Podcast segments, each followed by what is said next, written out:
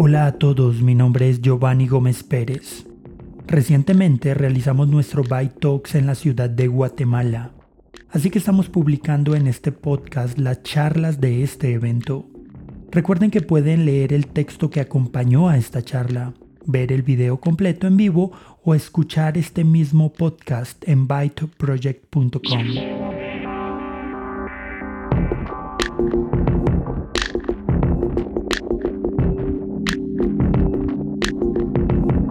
A lo largo de América Latina, la ayuda doméstica sigue siendo una de las actividades económicas más populares.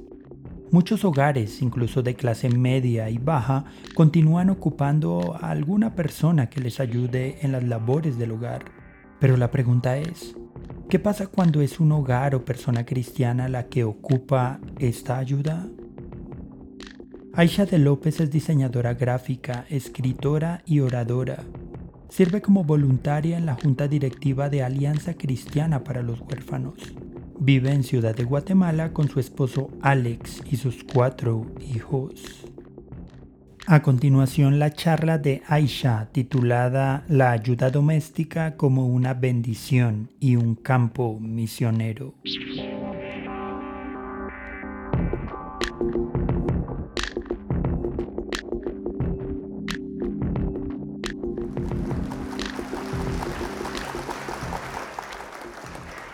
Yo soy una persona sumamente visual, así que perdón si parece que estoy haciendo trampa porque me dijeron que no había pantallas disponibles, pero bueno, la necesidad es madre de la invención, así que quédeme aquí con esta foto que significa mucho para mí.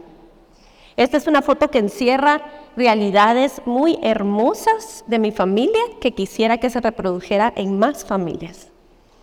Aquí estoy yo, de unos seis meses de nacida, y ella es nuestra queridísima Toya, así le decimos de cariño.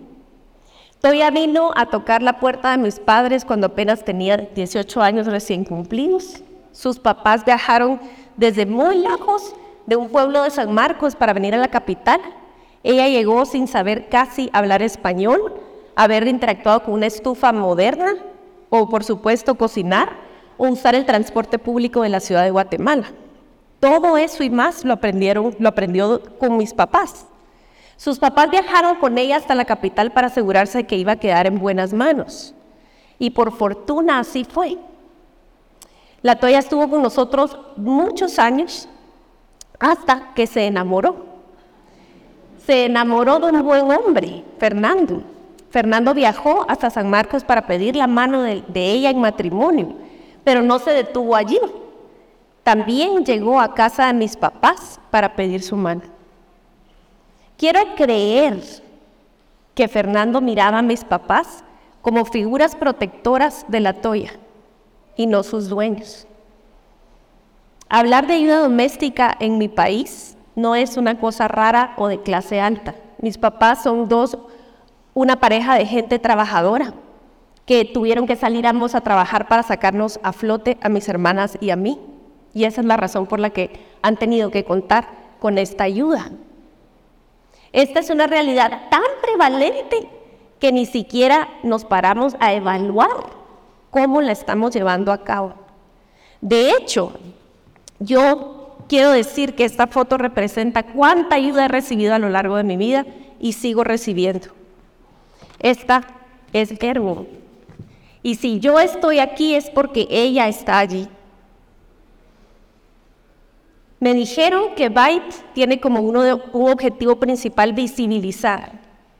Y si ustedes me ven al frente de varias cosas, escribiendo, dando conferencias, hablando, eso es como la parte frontal de un reloj, pero los engranajes son muchos y ella es una de esas piezas claves que hace que mi vida pueda ser lo que es.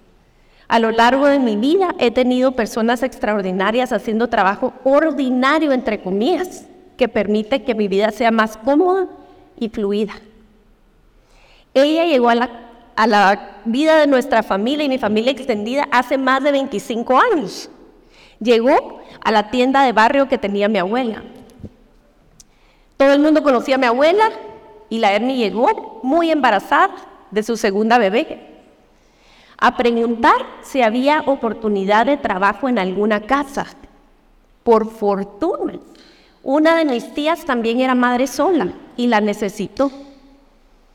Y creo que providencialmente el Señor las unió y así se convirtieron como en una sociedad. Ermi tenía trabajo y sustento para ella y sus hijos y mi tía tenía la ayuda que tanto necesitaba. Y sacaron adelante ese hogar cada una, haciendo lo que tenía que hacer. Pero en una ocasión, mi tía perdió su empleo y le dijo Ernie, yo no puedo pagarle más. Usted necesita encontrar otra familia con la cual trabajar o regresar a su pueblo. A lo que Ernie la vio así de frente y le dijo, Doña Pati, si ustedes comen, yo como. Y si ustedes no comen, yo no como. Y se quedó a perseverar esa época de vacas flacas para ayudar a mi tía. Cuando yo supe esa historia, hace muchos años, yo dije en mi mente, esta es la clase de calidad humana que yo quisiera, que yo anhelara, que algún día me acompañara a mí en mi hogar si fuera necesario. Ernie ha entrado y salido a la vida de nuestra familia intermitentemente según las épocas y necesidades de cada quien. Estuvo acompañando a mi mamá los últimos ocho meses de mi abuelo, lo bañó, lo vistió, lo alimentó, le tuvo paciencia. Mi abuelo murió de Alzheimer. Y ella ha regresado a su hogar y ha venido con nosotros según la necesidad, como les digo. Y llegó el día en cual Después de nuestra segunda adopción y convertirnos en una familia de seis, mi esposo y yo consideramos prudente y que, y que sería una bendición contar con una ayuda más permanente en la casa. Y la primera persona que vino a mi mente fue ella. Y entonces la llamé y después de un par de años de espera, porque estaba cuidando a su papá moribundo, vino a vivir con nosotros y es una bendición. Cuando yo pienso en la respuesta me preguntan muy a menudo, ¿cómo es que usted hace todo lo que hace? Yo solo quiero asegurarles que yo no soy multitask, no soy ese, ese estereotipo de mujer. Y yo tengo que recurrir a decir toda la verdad. Y dos de, dos de mis hijas aquí hoy no me van a dejar mentir. Yo hago lo que hago porque recibo el bien y la misericordia de Dios en gran parte en la forma de Herbie. Hace unos años cuando vi la película The Help, que en español se traduce como Vidas Cruzadas, que dicho sea de paso, ¿quién traduce los títulos de, los, de las películas al español? Si alguien conoce al responsable, me tengo muchas preguntas, consígame una cita, por favor. Pero esa película me dejó impactada, conmovida y preocupada también si no la han visto, básicamente es presenta la vida de los años 50, 60 del sur de Estados Unidos en suburbios de gente trabajadora clase, clase media y clase media alta, blanca. Y cómo la fuerza de trabajo en el área doméstica eran mujeres negras. Y toda la dinámica que se desenvuelve en los maltratos, injusticias y también alegrías de tener este tipo de relación.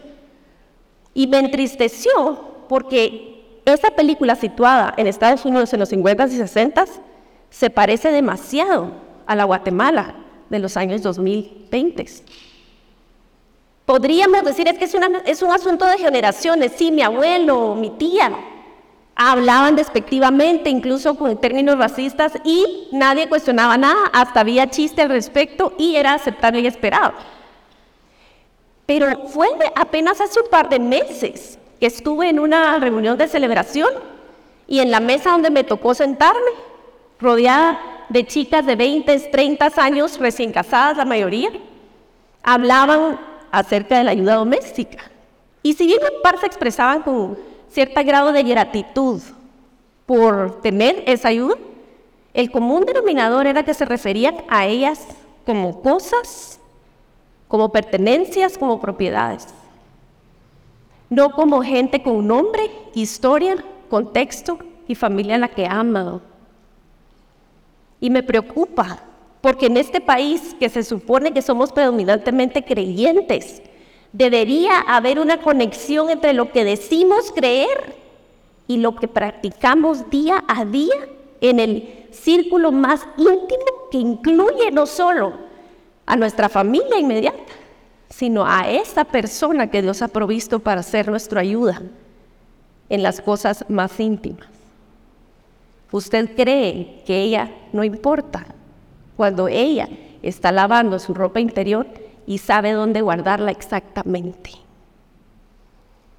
Es imposible, creo yo, en este auditorio y tal vez quien nos mira en video, decir que los seres humanos absolutamente todos portan la imagen de Dios y que alguien me contradiga.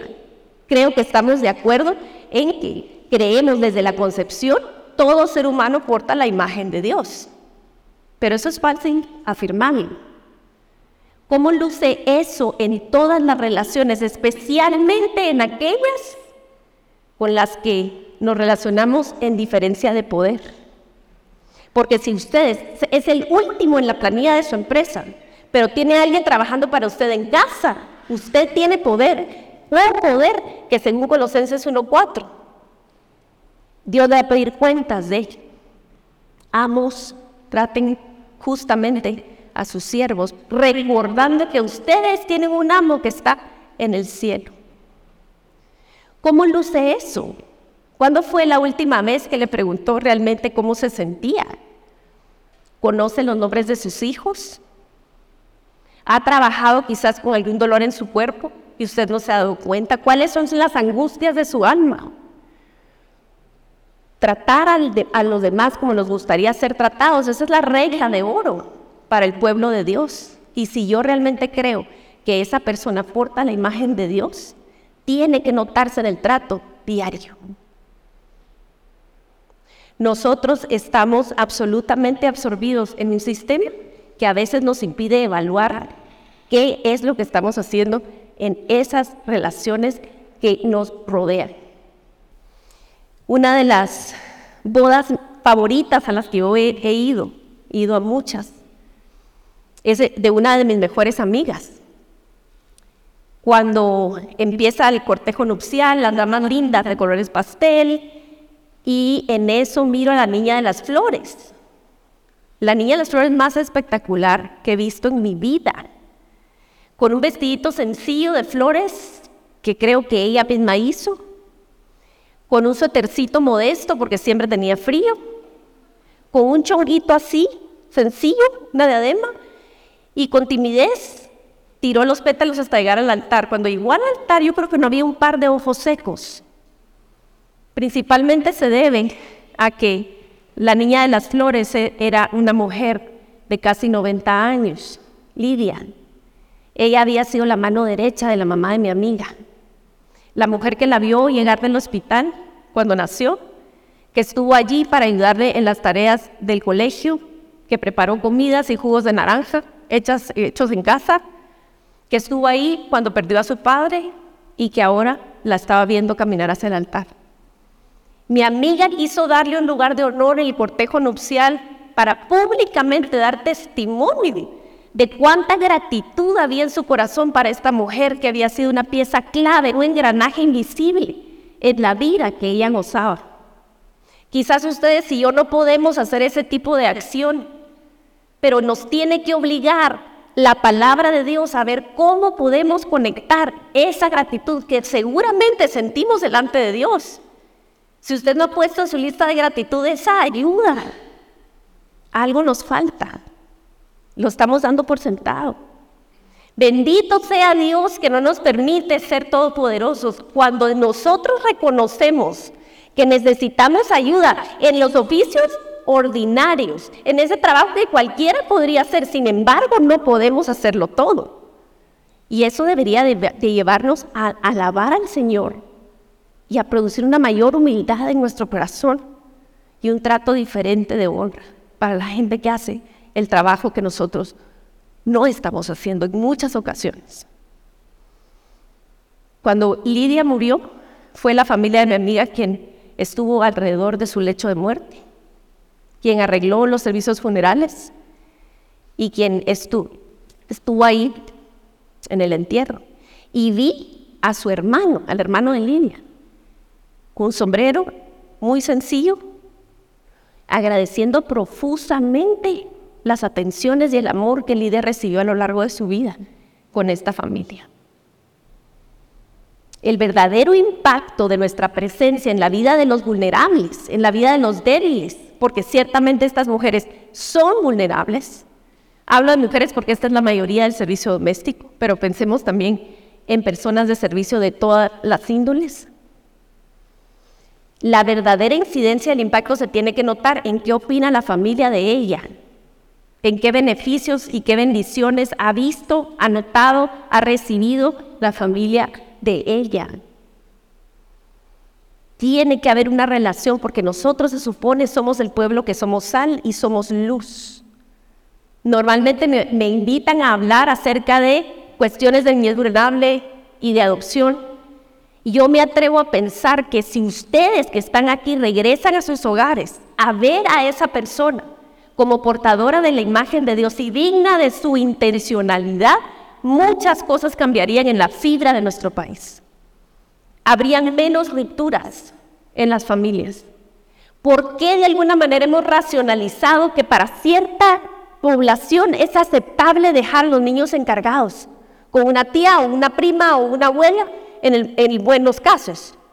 Cuando no, encargadas con una vecina y todo lo que se desemboca en nuestra sociedad por esa separación. Pero así es, es que hay que hacer sacrificios, si no, ¿de qué van a comer? Está bien, hemos sido una bendición para la vida de Hermi, así como ella ha sido para nosotros. Cómo Dios arregla todas las cosas es impresionante. Porque justo la semana pasada a mi hermana la operaron de un tumor en su piel, que resultó ser benigno, bendito sea Dios. La doctora que la operó ella la encontró en el catálogo de profesionales que estaba en el listado del seguro. Le llamó la atención sus dos apellidos.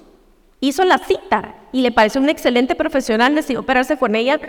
Y cuando tuvo suficiente confianza le preguntó, disculpe doctora, ¿su mamá por casualidad se llama Victoria? ¿Le dicen Toya? Sí, le dice, así es. Mire, ella no trabajó con fulano y vengana. Sí, así es. La hija de nuestra querida Toya, de la primera foto, donde me está sosteniendo de seis meses, operó el pie de mi hermana y ahora es libre de un tumor. Está en recuperación bajo la supervisión de ella. Y quiero pensar que si bien es cierto, hay muchos factores que construyen una vida, mis papás tocaron un punto en la vida de la Toya que fue importante para que ella construyera su propia familia y criara a sus hijos de una manera que le permitiera que ahora su hija sirviera a la hija de quienes fueran sus patrones. El servicio doméstico es bendición, pero es misión. A veces buscamos plataformas, micrófonos, un hombre y quizás el campo misionero ya llegó a nuestra casa y tenemos mucho trabajo por delante. Si no lo podemos cambiar todo hoy, por lo menos hagámonos buenas preguntas y pensemos cómo podemos ser sal y luz con esa persona, con esa familia que ya tenemos al alcance. Muchas gracias. Para más charlas como esta visita byteproject.com.